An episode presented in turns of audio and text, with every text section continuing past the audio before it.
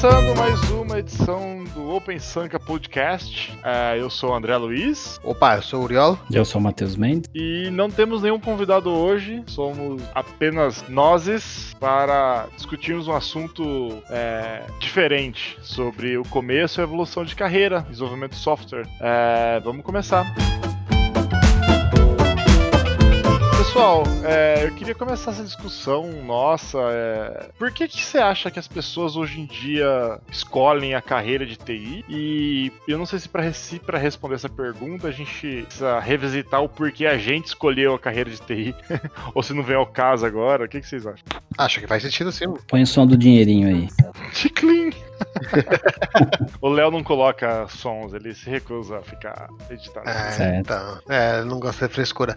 Não, mas uh, acho que faz sentido sim. Por que vocês escolheram TI, né? Porque nós, eu escolhi TI. Uh, ah, no meu caso, vou começar já puxando. No meu caso, eu escolhi basicamente por perspectiva de carreira. Na época, você falou durante muito tempo, né, que era a profissão do futuro. No futuro vai precisar muito programador. E durante muito tempo a gente nem viu realmente isso acontecer, ou não viu um, um muito refletido no mercado durante muito tempo. Mas uh, na, na, minha época se falava já, estou falando quando eu escolhi a carreira, faz muitos anos, né, século passado, 98, 90, 97, 98. Quando eu escolhi a carreira, se falava já que era a profissão do futuro. Aí estava entre fazer essa carreira, fazer matemáticas ou fazer física. E aí eu lembro minha irmã falando, pô, mas você gosta tanto de computador, fica o dia inteiro no computador? Só jogava, né? Mas enfim, fica todo dia inteiro. Por que não fazer essa carreira, né? E aí eu via, meio que tinha descartado a matemática, porque eu via que tinha uma pegada muito mais teórica e eu gostava muito mais da matemática mais prática, resolver aqueles problemas da, da,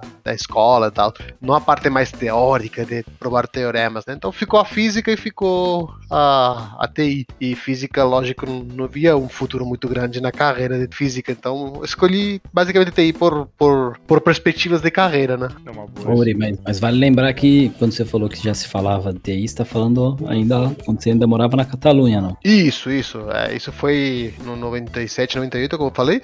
E eu morava lá, morava ah, em Sabadell, né? Do lado de Barcelona. E, e naquela época se falava isso. Imagino que aqui mais ou menos a mesma coisa, né? É, é por isso que eu perguntei, assim, eu, eu ao contrário de você, eu acho que eu fui escolhido pela profissão. É, acho que o background é mais ou menos a mesma coisa, né? Sempre mexi com computador, tive oportunidade de, de ter contato bem cedo, mas bem cedo que eu falo é o quê? Acho por aí também, nove, hein? Meu irmão mais velho comprou primeiro, né? E assim, eu sempre gostei de, igual você falou, jogar e mexer em computador e ficar fuçando ali aprendendo. Mas época de vestibular e época de carreira, assim, cara, eu nem, nem passava pela minha cabeça, nem imaginava que um. Nem imaginava que era um programador, assim, isso nem, nem, eu nem cogitava. Na verdade, tinha vontade de seguir outra área, mas ali por, por até pressão do meu pai, né? Pressão não, acho muito mais conselho dele, era, queria seguir uma outra carreira na área de humana, mas tinha aquela pressão de passar no vestibular ou ter que, né, é, ficar ali com algum trabalho, fosse período integral, né? Na época eu trabalhava só meio período, estudava o outro. Então foi meio que meu último recurso, porque eu não passei numa Unesp que eu queria, nesse curso que eu queria na área de humanas. E aí acabei fazendo TI ali na FATEC. E, cara, e peguei gosto durante o, a graduação, assim, já conhecia bastante coisa, já mexia, né? Já tinha, já lia bastante, ficava bastante uma coisa de programação. E aí eu acho que durante a graduação eu fui, fui abraçando a carreira aí. É, eu, eu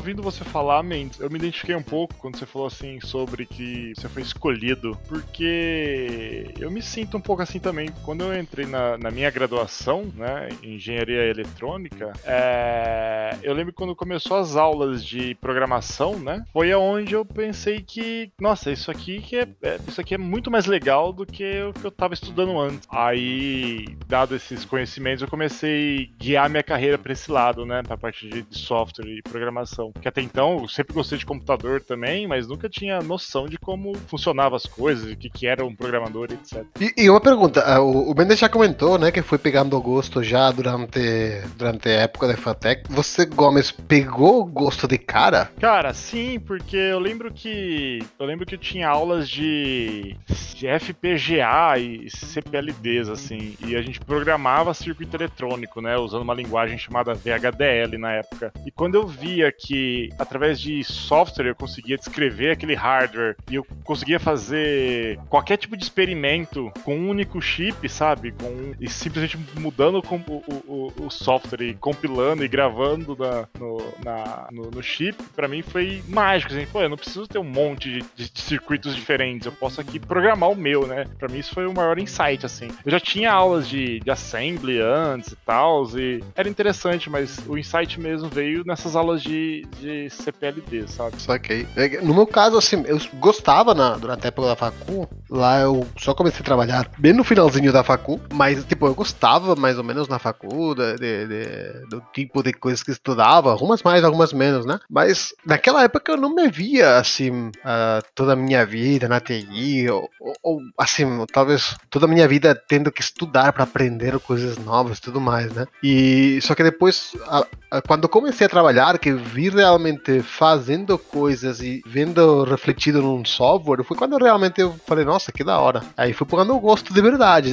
Tipo, gostava, mas fui pegando paixão, vamos dizer. É, eu, eu na graduação, Uriel, também, assim, eu acho que eu gostei bastante, porque como eu já fazia muita coisa já no computador, assim, mas nada profissional, né? Sempre fuçando muito. E na facu eu comecei a ver a teoria daquilo que eu já mexia, que eu conhecia um pouco na prática. Então, parece que aquilo foi melhorando o que eu já fazia, sabe? Eu fui entendendo, putz, por isso que é assim que funciona o IP, é assim que funciona o sistema operacional. Aquilo foi, parece que me, me ajudando a, a melhorar um pouco, né? Só que assim, eu mexia bastante com internet, com, tinha alguns scripts na época, acho que era, nossa, esqueci o nome da não é? Clipper. Tinha muita coisa em Clipper, né? É, coisinha ali que a gente mexia. E aí, vendo isso na facu, eu comecei a, a entender melhor e aquilo eu fui pegando gosto, assim. Só que aí, quando a gente vai entendendo mesmo sobre a carreira, né? Sobre o que é, como é trabalhar como desenvolvedor. Eu comecei a trabalhar bem cedo, acho que no segundo semestre, no segundo estágio. Completamente diferente, né? Aí hoje em dia eu vejo muito assim, as tias, o pessoal falando pros filhos, né? Ah, você gosta de computador, vai fazer TI. Não é a mesma coisa, completamente diferente. É, exato. Eu fui desses caras, né? Que eu estava no computador, mas eu não mexia em nada. Eu não mexia em nada. Tipo, só era mais pra jogar e tudo mais. Então, tipo, nem script, nem nada, nada, nada. Então, realmente eu conheci o que era TI na facu, não na não, não antes, né? Então, mas enfim, tudo isso, toda essa introdução, a gente fez mais para ver como é hoje, né? Como uma pessoa escolhe a UGTI. Vocês acham que eu mesmo, que, que a gente, tipo, meio, ah, como o Mendes falou, ah, as tias falaram, no, aquela matéria famosa da exame. Por que vocês acham que, que hoje alguém escolhe a de TI? Caras, assim, eu, é, como eu falei, né? Eu acho que como eu tive a sorte lá atrás do meu pai virar para mim e falar, faz isso, porque vai dar dinheiro, porque tá em alta, eu já vi muita gente fazendo isso também. Assim. Eu, ve, eu, acho que hoje, né, em função do cenário que a gente vive, pandemia, então assim, eu tenho muito amigo que fala, pô, vocês têm sorte, conseguem trabalhar de casa. E vejo alguns amigos querendo mudar de área e vindo para TI. Sim, eu acho que hoje é muito em função desse destaque, né, dessa, dessa demanda altíssima que a gente vê, não só na exame, mas na visão, no Facebook, Instagram, influencer, ou seja, hoje a gente é bombardeado com essa informação de que precisa-se de pessoas que saibam programar e que entendam tecnologia. Né? Eu acho que muita gente, infelizmente, ainda escolhe por conta desses motivos. E aí eu falo infelizmente porque eu sou um pouco sonhador nesse quesito de fazer o que você gosta, tá? ganhar grana com aquilo que você gosta ou tem alguma aptidão. Mas ah, de qualquer mas, maneira. De certa forma, a gente escolheu por isso, né? Tipo, você falou, ah, meu pai me forçou, eu, eu escolhi porque era que tinha a melhor perspectiva. No final das contas, embora a gente gosta da área, aprendeu a gostar, se não gostávamos de cara, enfim, embora tudo isso, a gente no final escolheu por isso também, né? Completamente, é, é exatamente isso, é o que eu falei. Meu pai, assim, ele não forçou, mas no sentido de, assim, ele era aquele cara que ficava, olha, se você for fazer esse outro curso, você vai morrer de fome, você vai ter grana, você vai não sei o. Aquela pressão bem tranquila, né? E eu falava, ele falava, bicho, tá aí quase fazendo 18 anos, e se virar. Ele falava uma coisa para mim que eu sempre trouxe pra ele, ele falava assim, você precisa ter uma carreira, precisa chegar em algum lugar e falar assim, eu sou um profissional de tal coisa, então precisa ter. O pai não fez faculdade, então ele era muito encanado com isso. E aí é o que eu ia complementar. Mesmo que você escolha por esses motivos, cara, é ok também, mas tenha isso em mente, tenha em mente que não é um. É, uma, é, é trabalho, né? Se, como qualquer outro trabalho, né? Se fosse gostoso, chamava férias. Então, assim, é, é um trabalho como outro qualquer que tem ali os altos e baixos, como todos os outros. Óbvio que se você comparar com algumas outras profissões, é, é um mar de rosa, inegável dizer que não. Mas também não é ali tão simples quando a, como a galera vem pintando aí. Sim, agora eu fico imaginando, né? Igual vocês falaram, vocês já tinham um computador, vocês tiveram acesso a computador teoricamente cedo, né? Começaram a explorar, a, brincar e ou só jogar e de repente alguém falou: "Ó, oh, você fica tanto no computador, por que, que você não vai seguir essa área, né?" E se, e se você olhar é, a molecada de hoje, o computador é extremamente mais acessível do que era 20, 25 anos atrás, é, se todos os pais seguirem a mesma lógica, baseado ainda nessas, na, nas, nas reportagens sobre TI, sobre esse monte de vaga que tem cada exame, igual vocês falaram, né? A polêmica revista, é, todos os pais vão falar filho, ó, você já fica no computador o dia inteiro, porque você não vai seguir essa área? E eu não sei, né? Parece meio estranho também.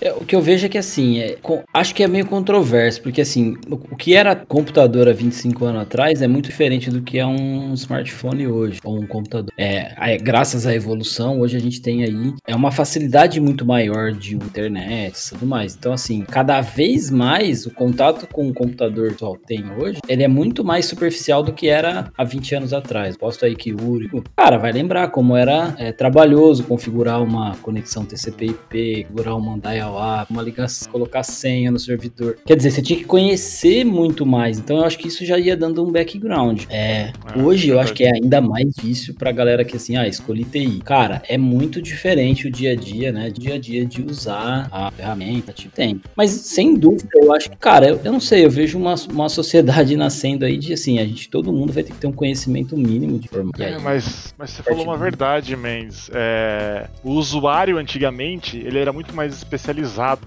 Hum. É, porque na minha época eu lembro de ter o Windows 95, mas lembro muito de usar o 2 também na época. Então, tipo, já era a linha de comando de certa forma, embora era só CD e executar o Nex, já era algo muito mais que ir com o dedo num smartphone, num tablet e executar um jogo, né? Então, digamos que, sei lá, perrengues para pegar um jogo pirata, pô, já tinha umas, assim, não vou falar que era uh, muito avançado, tá? Não é isso, mas meio que tinha uma dificuldade a, além de você clicar num botão. Uh, o celular, o tablet hoje é um commodity que facilita a sua vida. Antes não, antes era uma coisa que você precisava ter um nível do usuário um pouco mais avançado, como o Gomes falou. Uh, mas todas formas, pelo que vocês falaram, né? Eu não sou do Brasil, né? Então eu não tenho tantos amigos fora da área de TI no Brasil e não vejo tanto esse movimento. Mas vocês, pelo que comentaram, quem está mais agora interessado na área não é pessoas que vêm de baixo, que, que são pessoas novas, é pessoas que querem mudar de área, né? Tipo, uh, já não é o pai falando para o filho, oh, faz essa carreira. Isso vai ter naturalmente, imagino, mas uh, o que tem, pelo que,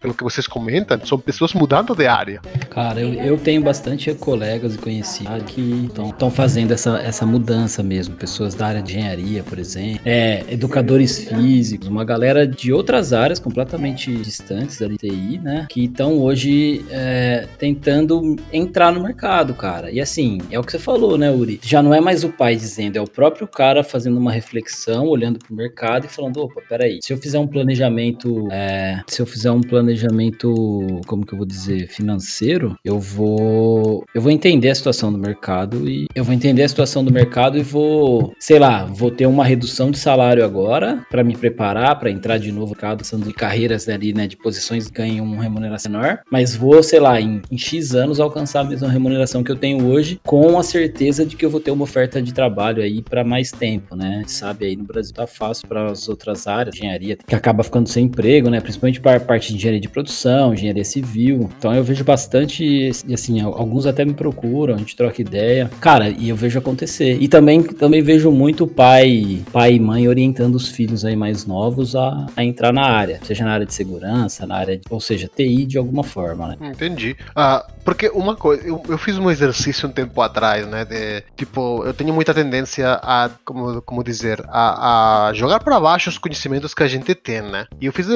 o exercício de falar, bom, sei lá, hoje fazendo aplicação no, na minha área, né, back-end, uh, Spring Boot, pá, é muito simples. Só que se você pensa na pessoa que, sei lá, tenha certa expertise usando notebook, tal, mas não seja da área, por onde você começa a ensinar essa pessoa para ela chegar a poder fazer uma aplicação básica Spring Boot? E aí você vai de, descendo degraus e você chega a um nível que você fala, porra, eu realmente a, a, fui adquirindo os conhecimentos naturalmente, porque é muito tempo na área, é estudo, é faculdade, é, é curso, é palestra, não sei o quê, que você às vezes nem percebe de todos os conhecimentos que você foi consolidando na sua carreira. Desde, ah, você tem que aprender, sei lá, para você fazer isso, coloca no seu GitHub. Ah, mas o que é o GitHub? Tá, aprende o Git primeiro, tá, mas o, como faz o que é o NIF? Pô, aprende lógica de programação. E você vai descendo níveis, pô, SQL. Cara, porra, tem uma, uma quantidade de conhecimentos que a gente pegou que, que a galera não tem. E é, não sei, não, não, sei como uma pessoa do zero pode, pode entrar na área hoje, assim, mudando da, da, de, de, de uma área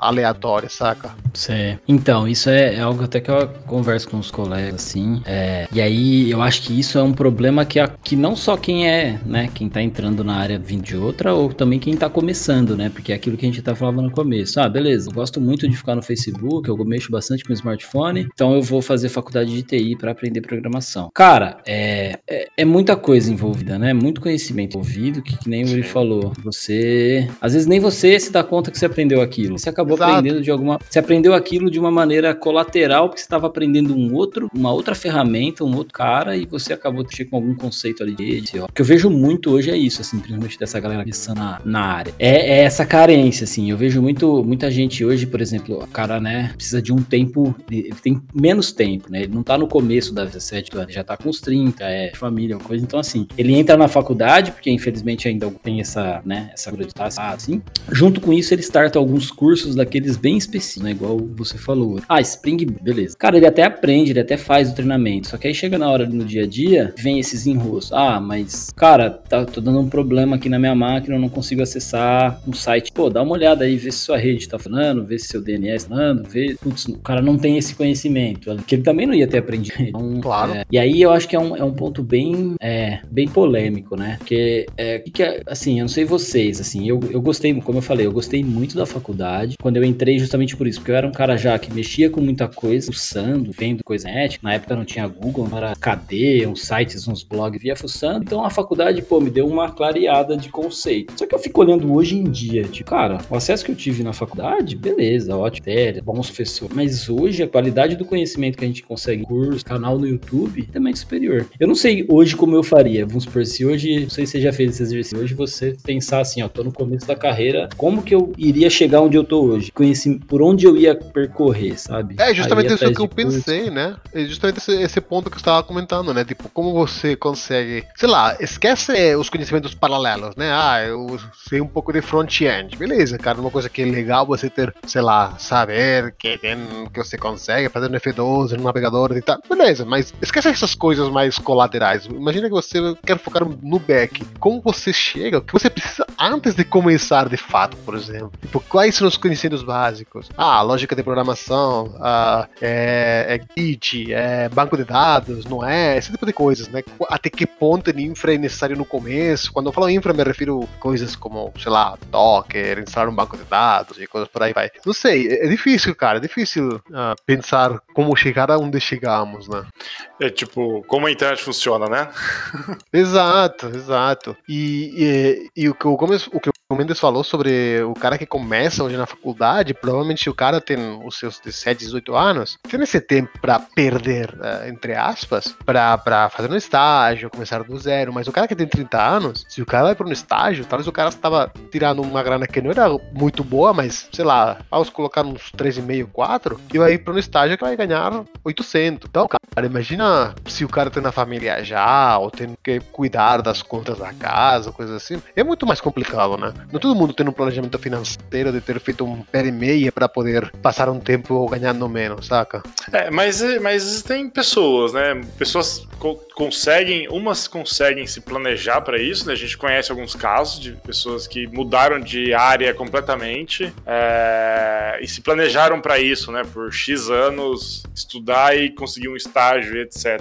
Então, mas sim. esse é o ponto. São os casos menos, né? Tipo, normalmente sim, vai sim. ser, de novo, os privilegiados da sociedade. Cis branco, homem, ou pessoas que é, a família já tem certo dinheiro. Quando você, sei lá, com 18 anos tem que pagar as contas da casa, é, não foi o meu caso, e mas conheço casos de pessoas que passaram por isso, que é um pouco mais complicado depois para fazer uma mudança de área, né? Às vezes com 20 anos são pais, e aí como faz? É, eu acho. Eu, eu, eu fiquei pensando sobre o que vocês estavam falando. Eu não consigo também me ver. Eu não consigo me ver aconselhando alguém a mudar de área depois de uns, uma certa idade, sem ter uma faculdade, simplesmente a pessoa quer se aventurar, sabe? Não, eu, desculpa, aventurar é a palavra errada. A pessoa, ela, eu não sei, ela viu algo em outra carreira, ela tá descontente com a dela, ela quer tentar algo novo na, na vida dela. Eu acho que eu não consigo é, orientar esse tipo de pessoa, que eu também não sei por onde começar?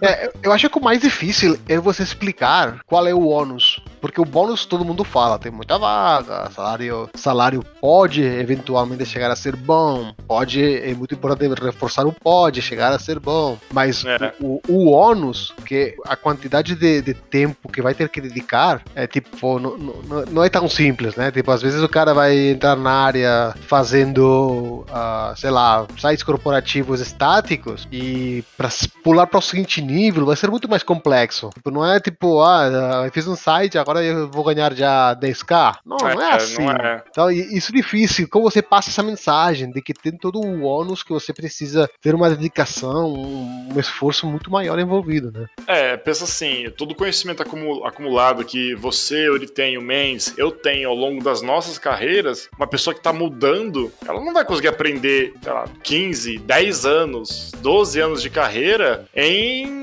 seis meses, em um, um bootcamp para resolver problemas complexos, né? Talvez uhum. ela vai aprender a resolver problemas extremamente simples. E ok, mas os problemas complexos que irão vir com certeza, essa pessoa vai estar despreparada. Isso, isso é um fato. Né? E o problema é que se o cara for bom, for talentoso, for tiver. Uh, precisa ter esse ponto de, de, de, facilidade nessa área, né? Mas se o cara tiver isso, o cara vai se dar muito bem. Mesmo com seis meses de bootcamp, o cara vai conseguir uh, ir preenchendo os gaps de forma natural, porque tem uma forma de pensar que faz preencher o que falta. Mas não é todo mundo que vai ter esse skill, né? Essa, essa forma de, de, de preencher as lacunas. Então é, é, difícil você aconselhar alguém falar, ah, pô, como você fala para o cara, né? Ah, cara, você acha que não vai dar conta, cara. Ou talvez não vai dar conta. Cara, não vai falar isso pro cara, né? Você está falando é. que você é muito bom com o cara, não. Não. O que você está querendo falar é que ele não vai conseguir em seis meses. Esse é o ponto.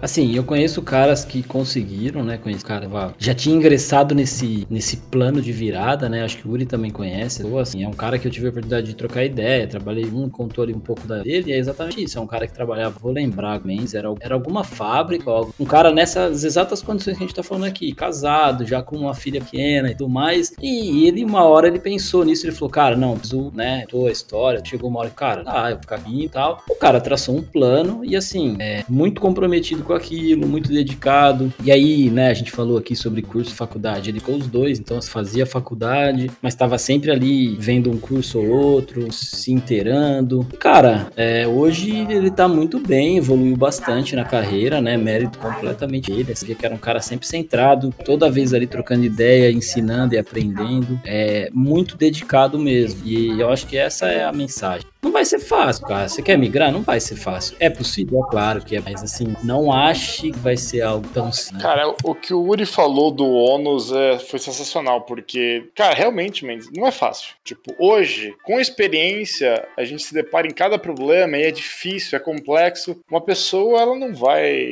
sem toda essa bagagem, ela não, não vai ser fácil. Ela tem, vai ter que perseverar bastante, né? Ela vai ter que insistir, não desistir. Se for um sonho para ela, se é isso que ela almeja pra vida dela, é ela vai ter, ela vai passar por alguns percalços que ela vai ter que perseverar, sabe? E eu tiro o chapéu pra esse tipo de gente, realmente. Sim, com certeza, com certeza. E, e, e esse é o ponto, né? Tipo, a, como você fala dos ônus, do, do, que vai ter que fazer para chegar lá, sem desmotivar a pessoa. Tipo, que, cara, a pessoa vem te procurar com toda a emoção, cara, eu gostaria de entrar na área, que faço? E você começa a falar tudo ruim que tem, ah, cara, você não quer que entre? Me fala antes, entendeu? Porque você Sim. começa a falar de que vai ter que renunciar a coisa, que vai ter que estudar, que antes de chegar nesses salários que falam lá nos jornais, você vai ter que comer muita, muito cereal, sei lá. Não vou falar. Uns bons, uns bons anos aí. Tá exato, exato. E, e se o cara for talentoso de novo, vai ter um cara de cada 10 que o cara vai se dar muito bem e 3, 4 horas vai ter um salário do exame, beleza. Mas vai ser um, falando de cada 10, mas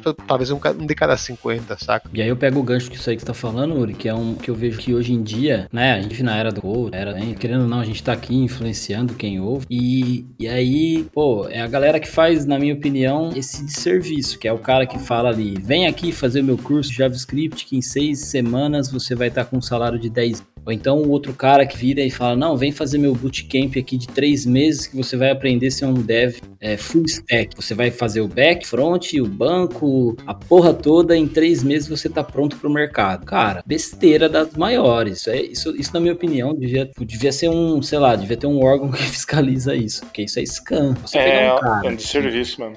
É, o cara, o cara, assim, pega um cara que do zero, nunca teve contato, ele não tem a base, tem nada. Se ele fizer um bootcamp desse, cara, e aí é duro. Tem algumas empresas que às vezes ele até vai conseguir entrar, mas ele não vai conseguir continuar, cara. Tem mercado para essas pessoas, eu acho. Outra coisa é que vai, talvez vai ficar ah, chateado com o salário, talvez não é o que ele esperava. Talvez aquele conhecimento de seis meses ou três meses que, que ele, ele teve que adquirir para poder chegar na, na, naquela empresa, depois vai ter que correr atrás de muito outro prejuízo que, que o cara ia estar trabalhando acha que não precisa mais. E talvez isso é o problema. É, e, e, e assim, nós vivemos num mundo capitalista, né? Claro. É, tem mercado para essas pessoas? Tem. E essas empresas, elas vão pagar o mínimo que elas puderem para esse tipo de profissional, né? E vai ter profissional aceitando esse tipo de salário? Vai, porque pessoas estão têm diferentes motivações. Uns vão, tá, vão estar pensando em mudar de área, para atingir sonho, por tudo que a gente já falou até esse momento desse podcast.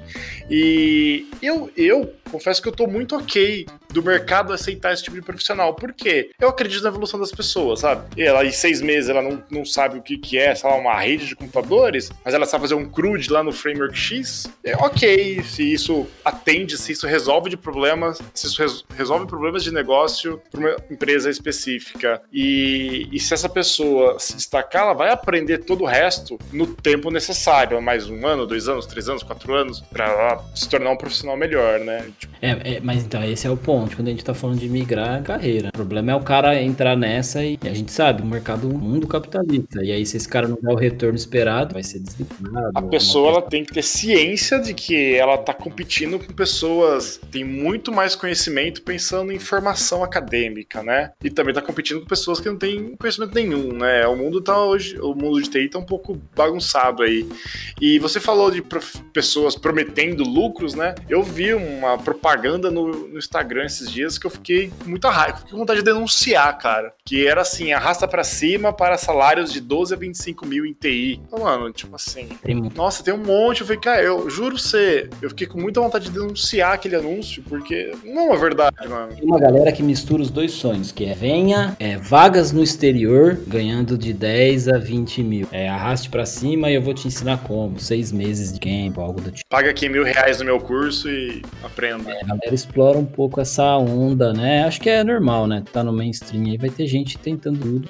Sim. ganhar dinheiro nele. Eu acho que tem muita. que é o dilema hoje. Mas a gente precisa saber selecionar bem, né? Pra tentar evoluir. Né? Mendes, você falou sobre esse mundo de influencers, né? Sobre seguir pessoas, etc. É, no começo da carreira de vocês, vocês seguiam uma pessoa específica? Hoje, vocês ainda seguem alguém? E quando a gente fala seguir o influencer ou seguir um, um rockstar da programação, sei lá, o que de fato significa seguir essa pessoa quando você está no começo da carreira ou quando você já tem uma experiência? Cara, eu tento muito hoje absorver as ideias, me tiro com elas das, né, das, de quem tá falando, assim, e tento pensar por mim o que que aquilo significa, o que que eu considero daquilo. Às vezes, se é um assunto que eu não domino, eu tento buscar a opinião de várias pessoas, teoricamente falam daquilo para ver se elas estão. É, cara, no começo, eu acho que é, a gente tinha tanto YouTube quanto tem hoje, né? Eu trabalhei em algumas empresas que a gente tinha acesso à internet, podia pedir um site específico para ser aberto a, na rede interna, e na época era o UGI, né? É o... Então, dentro do fórum tinha várias personalidades que eram os caras que respondiam os tópicos mais é, complicados, que o Bruno Souza dessa época, o CV, a galera, assim, tá na internet até hoje, acho que o DQO tem. Então, mas assim, cara, nunca fui de muito. Assim, eu, eu, gosto de acompanhar o conteúdo, eu acho que os caras da literatura são caras que eu procuro ler, mas também, assim, nada de, tipo, ah, o cara fala a verdade. Não é bem assim, eu trabalho bastante, tem, tem que questionar, sabe? Claro que alguns caras é meio difícil, né? Você vê alguns artigos, Fowler escreveu em 2000 e hoje em 2020 a gente começa a discutir sobre o cara já tinha vislumbrado lá atrás. É difícil, difícil criticar esse cara, é difícil dele, né? É, mas tem muita coisa, muita besteira na internet que hoje eu filtro bem mais. Antes eu ia muito na onda, assim, ah, fulano falou que a gente tem que ver Delané. Cara, acabou Delané. Ah, não, agora fulano falou que tem que ser TDD em tudo. Putz, sai fazendo TDD em tudo. Hoje já não é mais tanto assim, tramou, gerar um questionamento, sabe? Faz pra mim. A gente vai ganhando mais discernimento, né? Tipo, no começo da carreira, eu lembro quando eu via esses influencers, né? Nem, nem existia, eu acho. Existia o termo influencer, mas sei lá, né? a gente nem. Não tinha nem YouTube, igual você falou, né? Então, esses popstars aí falavam alguma coisa, blogavam alguma coisa algum canto, você amém, você falava amém pra tudo e vão fazer igual ele, vão fazer igual ele. Eu acho que a experiência faz você ter discernimento de falar, esse cara falou isso, porém o outro ali falou outra coisa, meu, deixa eu tentar pegar o que é o bom dos dois, tirar as minhas conclusões, né? É, pra gente não seguir cegamente o que essas pessoas escrevem, o que elas falam, porque essas pessoas também podem, são seres humanos, vão estar em dias ruins, vão carregar, carregar regras e vai prejudicar todo mundo, tá ligado? Cara, eu acho que eu sou o mais velho aqui, então, porque na minha época não tinha absolutamente nada disso. O máximo que você tinha era as pessoas que trabalhavam com você. E, e ou pessoas que você, sei lá, tinha feito algum curso do cara presencial na época, né? Que não tinha essa história de, de remoto.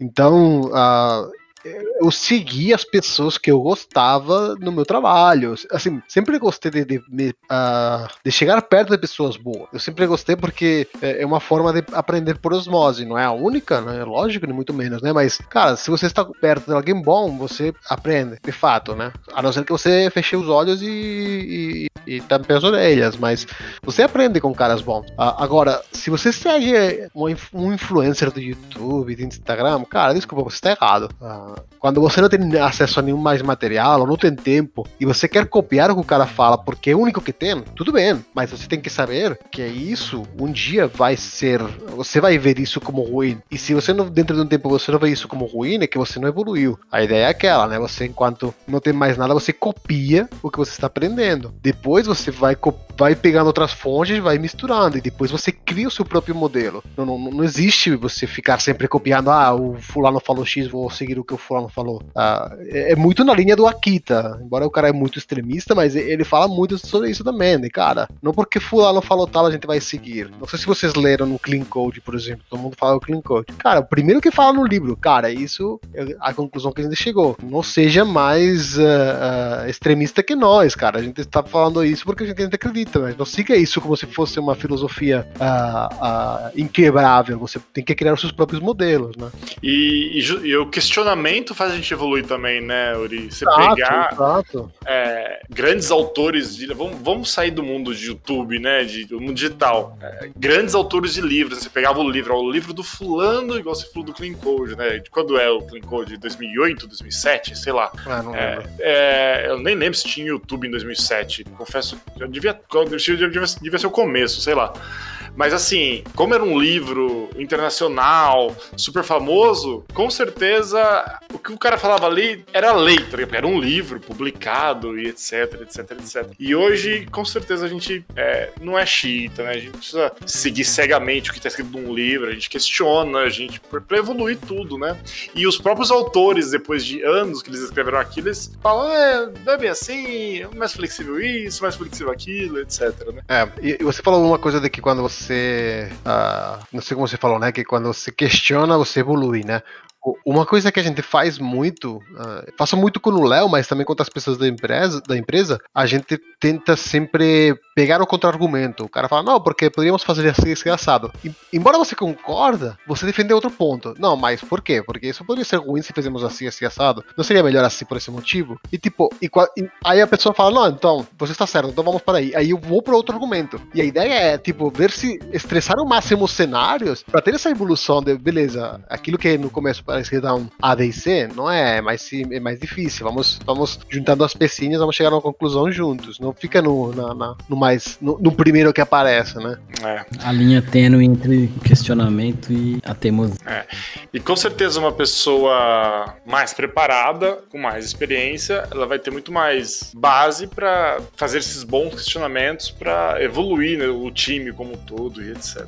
Isso é fato. Conclusão: seguir influencer não é legal. Se você seguir, uh, pega, pega as ideias de vários, né? Seria um pouco tipo é, numa, numa opinião, né? Você tem que seguir pessoas para você, mas siga influencers, mas tire suas próprias conclusões, né? Se... É, e, e outro ponto que eu gosto de salientar é assim: se for seguir, segue pessoas, siga pessoas que fizeram algo, né? Sim. Igual aquele coach de palco lá que é empre... ensina a gente a empreender, mas o cara nunca fundou empresa nenhuma. Com TI e dev, eu acho que é um pouco do mesmo. Tipo assim, segue caras que você que já fizeram algo para a comunidade ou para a empresa que eles criaram, assim, caras que, que contribuíram, né? Não não um cara que simplesmente chegou lá, começou a fazer vídeo, falar um monte de abobrinha, fala de um jeito bonito, faz um vídeo produzido, mas o cara nunca contribuiu, o cara nunca praticou aquilo que ele tá falando. Que é uma armadilha, porque ele tá falando para você fazer algo que nem ele mesmo fez. Então, assim, quem tá testando é você. E, mas agora você no contra, né? Como eu falei, faz cinco minutos, eu quero o contra-argumento. Mas esses caras têm importância também. Porque esses caras que vão.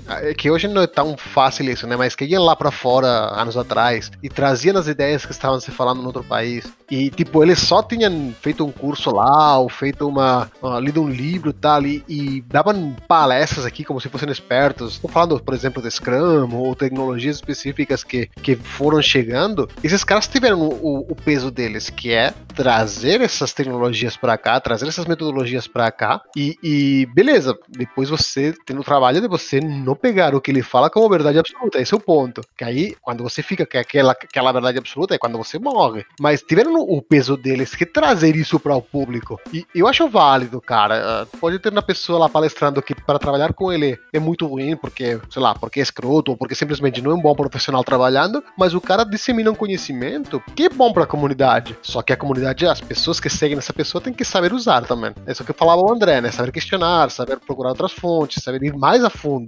É, meu, meu ponto é quando esse conhecimento não presta, sabe? Aquele cara que, que prega a polêmica ali, falando de algo, por exemplo, vai, tipo, que é difícil pensar em exemplos sem citar nomes, então eu não gostaria. Mas, entende? Eu entendi o fato que você falou, eu, eu, concordo, esse cara, beleza, é o cara que, né, é o dev de palco também, só é bom no Isso. palco, trampando ele é horrível. Mas se o que ele tá falando no palco faz sentido e ele ouviu de alguém, ou ele aprendeu com alguém que fez, provou e atestou aquilo, eu acho que o duro é os caras que cagam a regra sem nunca ter, sabe? O cara tira aquilo da cabeça dele e sai cagando um monte de regras. Você que tá começando, seguir cegamente isso é, é um erro. Sim. Dura essa pessoa saber que é uma regra cagada, né? Esse é maior. Por isso que eu acho que o importante é olhar vários lugares e várias fontes para ver se você acha algum ponto em comum entre eles, sabe? É, é, exato. Pesquisar. É o que a gente faz com fake news hoje, né? Tipo, você vê uma, uma, uma, uma, uma notícia, você não sabe se é fake ou não. Aí você pega aquela informação, você vai procurar em outro lugar. Aí você não acha, você procura em outro lugar. Enquanto você não achar nenhuma outra fonte falando aquilo, com certeza aquela primeira é uma fake news, né? Um exemplo besta, tem um, um, um youtuber que postou uma época uns vídeos sobre que a programação ia acabar. E aí um monte de amigo meu falou assim: ah, eu nem vou estudar mais, eu queria começar a ir para a área de programação, mas vai acabar porque a inteligência artificial vai substituir. Eu falei, Cristo, onde você viu isso? Ah, fulano de tal. No... Cara, vídeo extremamente alegórico, como se a máquina de fato desenvolvesse uma aplicação do zero para uma pessoa, sabe? Falando que ah, a programação vai acabar. Pô, cara, não é bem assim. Aí se você vai estudar sobre aquela ferramenta que ele tá falando, aí você entende que é um projeto de IA, que na verdade foi treinado para uma tarefa específica.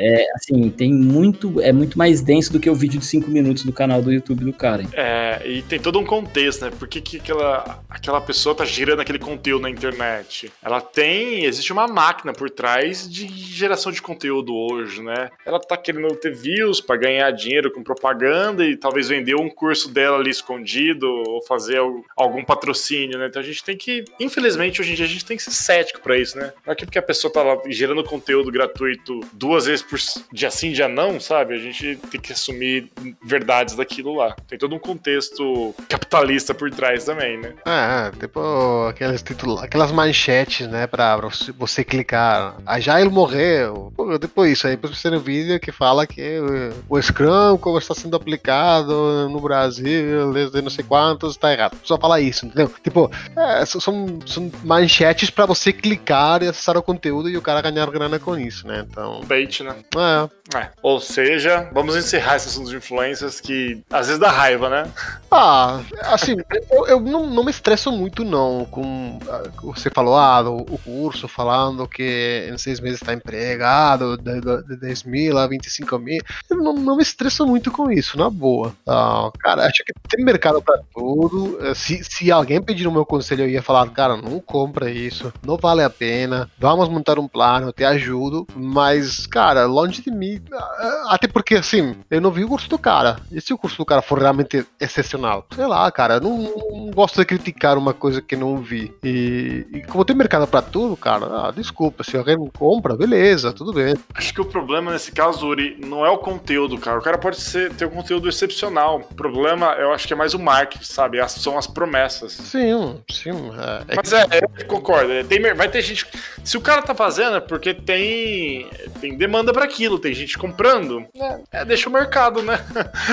Trabalhar. É, cara, não sei. E, cara, se for a primeira edição, a galera sabe que pode ser mentira. Então já vai. Tipo, a não ser que comprem só pela manchete, o que acho difícil alguém gastar uma grana com isso. Eu vivi isso ao vivo, hein? Um curso de microserviços, um treinamento de microserviços ah, que uma vez compraram. Para, e a gente chegou lá, é, foi complicado, cara. E assim, mano. aí você olhava em volta, a galera que tava lá era um pessoal assim, não era público-alvo, só também. Muitos estavam migrando de carreira, muitos estavam querendo, né? Um, alguns tiraram tempo. E tinha um cara lá na frente cagando um monte de regra, falando um monte de besteira. E aí, é. cara, é, aí a gente falou, pô, esse cara tava, continua dando treinamento vários meses. Tem pra. É, lá dure não, né? Opinião, tem nada Mas é, é, mas é assim, eu, eu ah, me incomoda bastante. Ah, para mim é muito estelionato. É, tem a linha tênue ali entre o, o estelionato e simplesmente eu vender meu conteúdo que não é muito bom, sei lá. Estranho.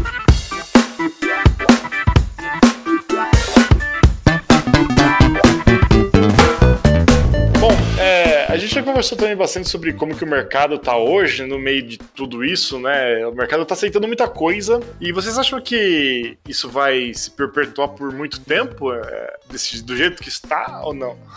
Cara, é, é uma boa pergunta. Eu não tenho muita certeza de como vai como vai uh, esse caminho. não sou como o Akita que ele faz aquelas predições dele malucas, tal. Eu acredito que vai continuar tendo bastante vaga. Uh, mas a tendência a meio prazo é começar uma estabilização. Não vai ter um, uma, uma, quebra como teve nos anos 2000, acho que foi nas .com, né? Acho que não vai ter uma quebra tão grande como naquela época, mas sim que pode ter uma, uma estabilização. Porque Cara, profissional falta. Tem, falta muito profissional. Cada vez todas as empresas novas que, que nascem hoje nascem digitais, de certa forma. Tipo, pode ser, que, pode ser que seja uma empresa de logística. Tem ah, alguma coisa de, de, digital por trás, seja inteligência artificial, seja mapeamento de rotas. Vai ter coisa digital por trás. Então, todas vão precisar de uma área de TI, um profissional de TI bom. Então, eu acho que o que vai ter cada vez mais procura vai ser profissional bom, profissional qualificado, uh, e essas vagas um pouco mais de. Um pouco, sem querer menosprezar, né? Mas vou colocar muitas aspas de agência, de publicidade, fazer sites estáticos, uh, coisas mais simples tudo mais, uh, vai, acho que tem uma tendência a começar a desaparecer. Tipo, ah, vou fazer um marketplace aqui em PHP, esse tipo de coisas. Acho que vai ter tendência a desaparecer, até porque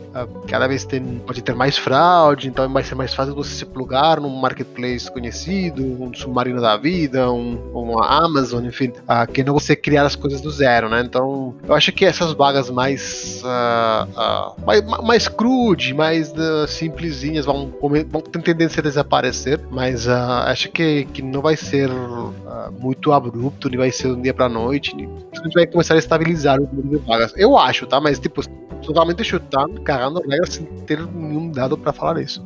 Cara, eu adoro os vídeos do Akita, eu assisto todos, todos, todos mesmo. E, novamente, né? Mas não sou cego para tudo que ele fala. Sobre essa questão que o Yuri falou, eu concordo muito que é. Não vai acabar da noite pro dia tudo, né? É, e a gente tá vendo. A gente sempre viu um movimento muito grande de faltas de profissionais. E continua a falta de profissionais, né? Profissionais bons, qualificados e etc, etc. E esse monte de pessoas sendo formadas é, diretamente por faculdades ou indiretamente por cursos de curta duração, vão completar diversas vagas que vai ter demanda para esse profissional também. Então, eu confesso que eu não vejo é, nenhuma bolha estourando. Eu acho que esse mercado vai continuar aceitando esse tipo de pessoa e naturalmente vai estabilizar. E, mas eu não, não, sei, não, faço ideia de quantos anos pode, pode levar. Mas o Uri falou uma coisa muito interessante que é todo tipo de negócio hoje está nascendo digital. Qualquer ideia, você vai vender brigadeiro online. É, precisa de uma plataforma, precisa de um meio de pagamento, precisa de um delivery, e meu, tudo é digital, tudo precisa de software, tudo precisa de infraestrutura. Então, a demanda por profissionais para atender todo tipo de nicho, é, eu não vejo estabilizando tão cedo assim, sabe? É, eu confesso que eu não, eu não sei, bem, tava pensando sobre isso, não sei se é muito niilismo ou torcida dos me livre, mas assim, eu fico pensando, cara, que não, não é sustentável o que a gente tá vivendo hoje, nem pro profissional, nem para é, em mercados emergentes do Brasil. Porque, cara, é, é, só nesses lugares que a gente tem programadores, devs ganhando, sei lá, 20 vezes mais que qualquer outra profissão, sabe? Contribui para uma desigualdade muito grande. E imagina você como profissional, e isso é muito triste olhar, por exemplo, para um cenário de um país. É, é, é, o que o Uri acabou de falar. Imagina você no Brasil, você quer fazer um seu negócio, você não tem grana para pagar um profissional de TI. É, então, assim, as grandes vão dominar cada vez mais. E aí, uma vez que, que as grandes dominam, você acaba não tendo mais vaga para programador que, igual o Uri falou, que só ia construir lá, um, sabe, um programador mais general lá. Eu, pelo menos é o que eu vejo no aí. De certa forma, estamos vendo, estamos vendo esse movimento no tipo de vagas que tem hoje. Se você reparar, tem muita vaga para pleno, sênior, especialista. Quantas vagas tem para júnior? Verdade, cara. Nossa, no meu LinkedIn eu compartilho um monte de vagas de, de sênior, de especialista, de tech lead, mas para júnior, estagiário, são bem menores, cara, bem menores é, mesmo. É verdade. E com essa oferta global também, né? Com a, com a pandemia, o mundo inteiro oferece emprego para todo mundo em qualquer canto. Então, assim, antes a gente ficava muito preso geograficamente. Hoje, então, os bons profissionais eles vão arrumar trabalho, lugar. As empresas estão. Imagina uma empresa lá na Nova Zelândia, ela tá carente de mão de obra. Antes, para ela, sei lá, é, suprir essa, mão de, essa, essa falta, ela teria que trazer alguém, né? Levar alguém para Nova. Hoje não, cara. Hoje o cara faz o trato, contrata um cara no Brasil. Pronto, acabou essa, essa demanda, sabe? Então eu acho que, em função disso, acho que o mercado vai dar um. tende a desaquecer, mas Cara, anos pra frente ainda. Que escutei em algum lugar, eu não sei se sonhei, tá? Mas escutei em algum lugar. não, não, é sério, que, que tem empresa uh, meio que pagando bônus de contratação. Tipo, ah, assim? É, tipo, ah, André, você faz o meu processo e tal, beleza, minha oferta de trabalho é vou te pagar X uh, por mês, mas de cara te dou, sei lá, dois mil reais por você entrar, só por entrar. Ah, é, é luvas? Não, isso não é, não é sonho, não. É, é, beleza, não sei como se chama. Mas isso veio. Por que falei isso? Porque veio um pouco encontro de uma coisa, uma conversa que tive um dia, não sei se foi com o André ou com, com o Mendes, falando que hoje, quando você entra na empresa, você demora mais ou menos uns. Assim, chutando muito uh, índice minha bunda, né? Uh, uh, uns seis meses até você ter um, de fato uma produtividade boa para a empresa. Até você entender os sistemas, até você pegar a dinâmica do time, da, do negócio e tudo mais, para você entregar alguma coisa de fato começar a compensar sua contratação vai em seis meses, culturação e tudo mais. Uh, e não sei se essas luvas estão atreladas a um tempo de ficar na minha empresa. E para mim faria muito sentido, no lugar de ter salários lá em cima, talvez ter uns salários um pouco mais uh, aceitáveis, mas ter um, um, bônus de permanência. Tipo, ah, eu vou te dar dois mil para entrar e dentro de uh, dois anos vai ter mais dois mil, sei lá, alguma coisa assim, para evitar essa rotatividade que o que está fazendo muito mal nas empresas. O, o cara da, da Husky, esqueci o nome. Mal. O Mal. O Mal sempre fala, né? Que o mais caro da empresa dele é de longe o desenvolvedor. Sim. Que, cara, é, é, é, um custo muito caro, porque o cara entra, sai e, tipo, às vezes o cara, sei lá, dependendo da que empresa, o cara quis colocar uma linguagem específica, porque senão ele ia embora, aí vai embora e só ele sabe aquela linguagem, porque igualmente vai ir embora no momento. Então, meio, meio que um, é um custo muito, muito elevado, né? Então, talvez algum tipo de movimento no mercado nesse sentido, para visar a retenção, pode ser interessante, não sei. Ori, mas é, então, né? Existem alguns movimentos desse. Por exemplo, a questão das luvas é uma coisa muito mais informal e a gente escuta muito mais boatos do que talvez sejam verdade, sabe? Eu nunca recebi nenhuma proposta assim, nunca. É, eu, eu, eu, sei que eh, em várias outras áreas essa questão da luva existe. Quando eu trabalhava em banco, para você ir de um banco para o outro, existia isso. Porque qual que era a expectativa? Você tinha uma carteira de clientes, quando você migrava de banco, teoricamente esses clientes seguiam você, sabe? Você recebia ali um, uma bonificação nessa luva para você começar uma nova jornada, sabe? Uhum. Quanto a um plano de incentivo de você ficar na empresa para diminuir a rotatividade, acho que é muito do que está acontecendo com essas, com as PLRs, né? É que como todo mundo hoje dá participação de lucro, assim, pelo menos as grandes empresas dão participação de lucro, virou meio que normal, né? Só que essa nova moda de startups, moda do Brasil, né? Mas lá fora não é tão moda assim. É, muito se falava e se fala até hoje sobre shares, né? Então, o plano de incentivos é justamente conforme o seu tempo vai passando, você vai ganhando um percentual da empresa, 1%, meio por cento, eu não sei. Ou você starta com 15% e ao longo dos, dos anos você pode ir retirando um capital da empresa. É, eu acho que esse tipo de plano, esse, acho não, né? É, tem amigos meus que já trabalham dessa forma. Existe esse tipo de, de plano, isso não é comum, sabe? Tem empresas também que já aplicam, já faz anos, a questão do bônus de permanência, sabe? O cara vai, o cara tem um ano de empresa, três anos de empresa. Só que é, só que como o nosso mercado é, não é regulado, então uhum. então cada empresa faz a sua regra, o que acha melhor. Então umas fazem muita coisa, outras não fazem nada, e a rotatividade, a rotatividade é o termômetro de como o mercado tá aquecido, né? E se o mercado tá aquecido, deixa o mercado se regular, né? É o que dizem. É, é difícil, é difícil realmente. Sim.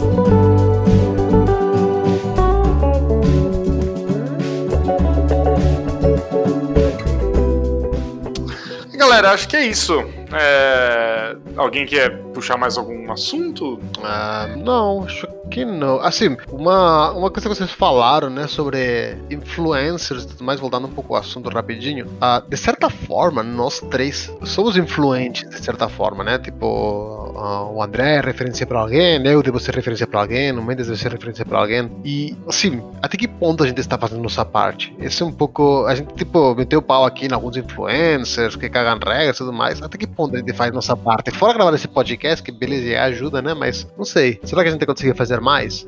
É. Ligue 0900 703 contrate o nosso curso. Os outros Sim, influencers estão ruins. Arrasta pra cima, arrasta pra cima e compre o meu curso, né? É, link na bio, né? Link na bio aí do curso. Ah, Os outros influencers são ruins, mas nós somos bem.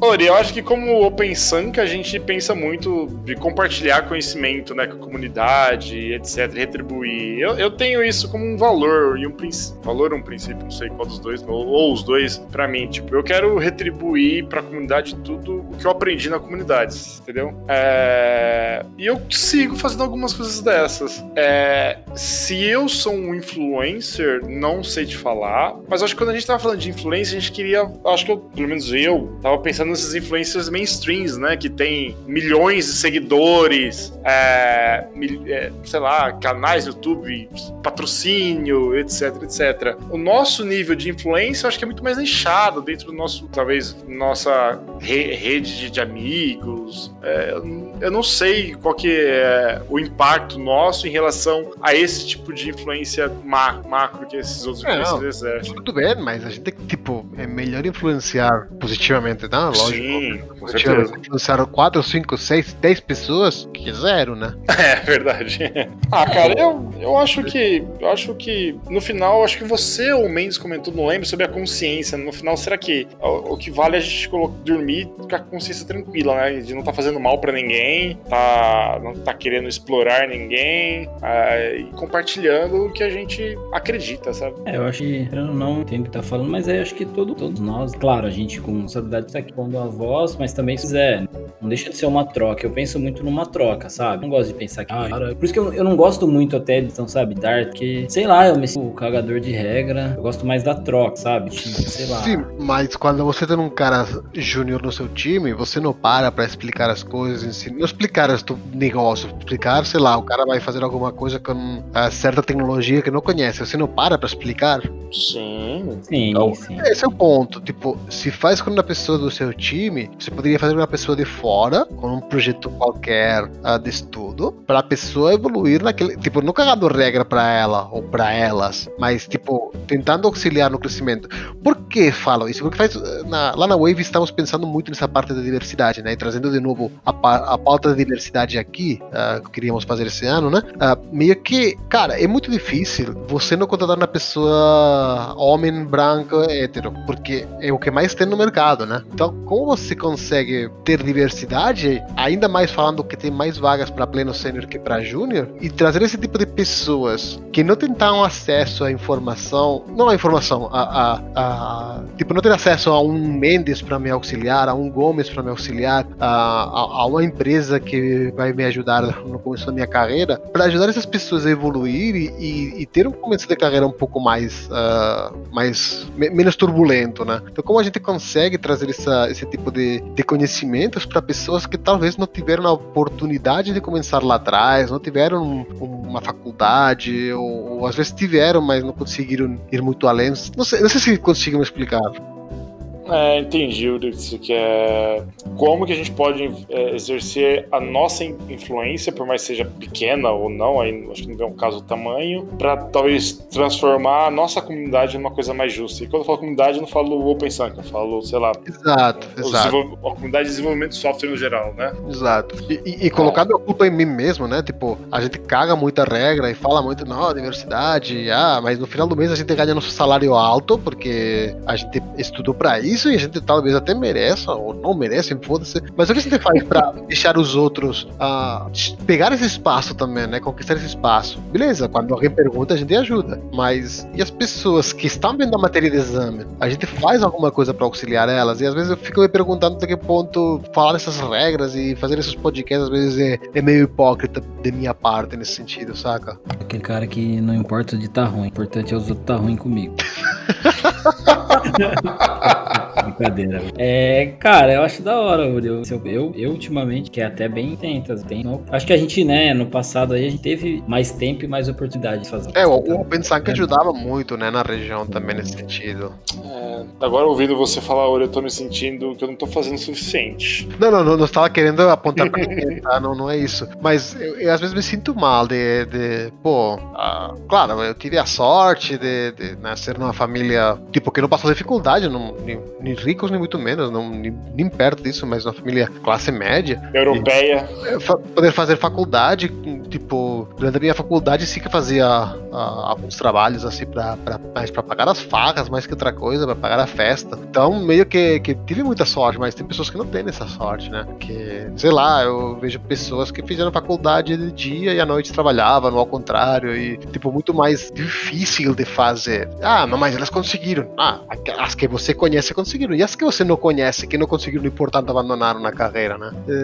É, é difícil, ente- tipo, eu sei, estou divagando muito, mas não sei. É, mas eu entendi a provocação, Uri. É a gente questionar o nosso próprio papel de comunidade, né? O que a gente tá fazendo pra tudo. Ah, Como a gente chega até eles, não eles chegarem até nós, né? É, tem, tem várias comunidades fazendo excelentes trabalhos, né? O Perifa Code. Sim, sim. Comunidades que são focadas em mulheres, né? sim. Uhum. E, meu, tem que tirar o chapéu pra esse povo, o jeito que eles trabalham, o jeito que eles chegam nessas pessoas menos favorecidas mesmo. Acho que é, é impressionante. E É eu não sei, eu não sei, eu não sei o que pensar, não sei o que fazer sobre esse assunto. Eu nunca tinha pensado nisso, na verdade, agora tô, você tá me fazendo pensar.